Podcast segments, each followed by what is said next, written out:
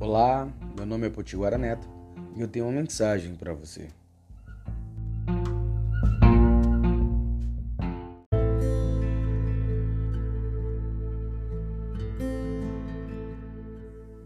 Perdoar quem nos ofende por si só já é uma tarefa um tanto quanto complicada.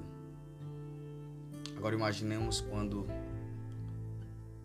o agressor, o ofensor e o ofendido é a mesma pessoa.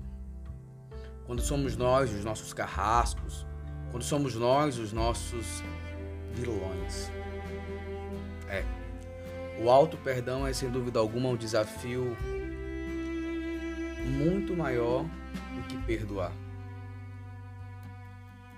Se é difícil perdoar e não ter mais que conviver com aquela pessoa, que é perdoar. Tendo que conviver diariamente, olhar diariamente, sem poder momento algum se desgrudar. Ao ir ao banheiro escovar os dentes, lá está o ofensor diante de nós, refletido no espelho. Ao ir deitarmos, lá está. Ao nosso lado na cama, o ofensor.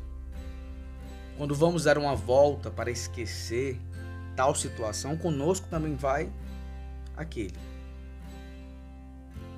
que nos ofendeu.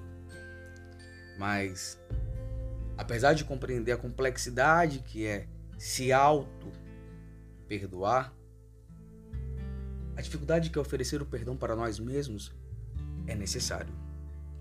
Precisamos compreender que quem eu sou agora não é mais quem eu fui naquele momento em que eu acabei me ferindo. Pode até ser que eu tenha gerado situações sobre mim. Ah, mas a culpa é minha porque eu falei, eu não deveria ter agido, eu dei espaço para aquela pessoa entrar na minha vida. Calma. Apesar de tudo isso, você é sua melhor companhia, você é a melhor decisão de ter por perto. Perdoe-se. Entenda que a nossa vida é feita de experiências, de fases, e que nessas fases, nessas vivências, nós temos a oportunidade de crescermos. E que bom que quem você é hoje não é a mesma pessoa que você era lá atrás.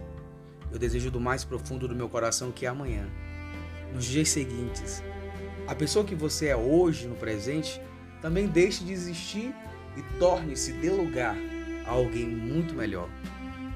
Ei, perdoe-se. Não carregue consigo essa culpa não, não vale a pena, é um, é um peso desnecessário. Perdoe-se, se ame. Você é a sua melhor companhia.